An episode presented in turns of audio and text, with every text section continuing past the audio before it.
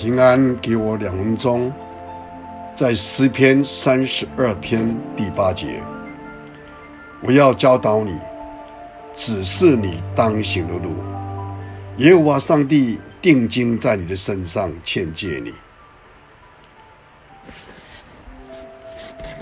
日本大企业家福田在做服务生的时候，常常被老板小松责骂。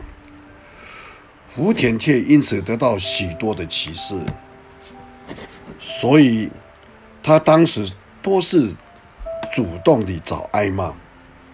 只要意见来，老板来到，他就绝不会像其他的人一样怕挨骂，逃之夭夭，总是恰到好处地把握机会，立刻屈身向前。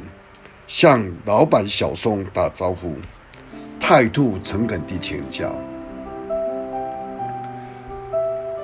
早安，请问社长，我有什么地方需要改进吗？”每一次小松对他指出许多需要注意的地方，福田在聆听训话之后，必定马上。遵照社长、老板的指示，改正自己的弱点。福田殷勤主动地向老板请教，是因为他深知年轻之前的服务生很难有机会直接和老板交交谈。只有如此把握机会，而且趁老板还视察工作时请教，正是向。老板来推销自己的最佳机会，所以小松对福田的印象也比任何来的深刻。对福田有所启示，他总是亲切直呼叫他的名字，耐心地告诉他什么地方要改进，如何改进。就这样，福田每天主动悉心地向小松老板请讨教。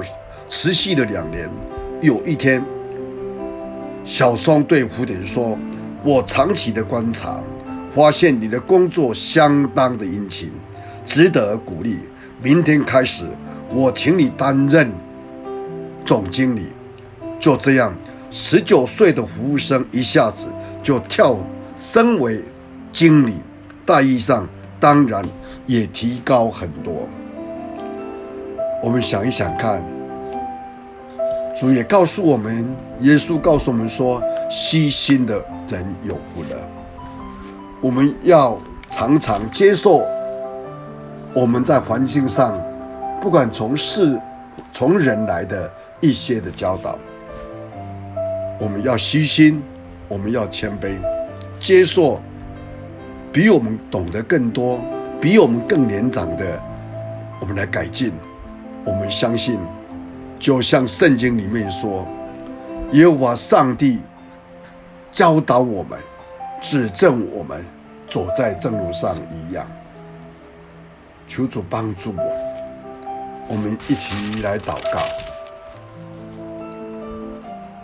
耶和华，我们的主，我们的神，你说你要教导我们，指示我们当行的路。求你在一天的开始教导我们。走在你的道路上，我们的心思意念也能够放在你的身上，好让我们这一天能够荣耀上帝，也能够有益于周遭的人，帮助我们，让我们因着敬畏你、相信你，做正确的道路。将祷告祈求，奉主耶稣的圣名，阿门。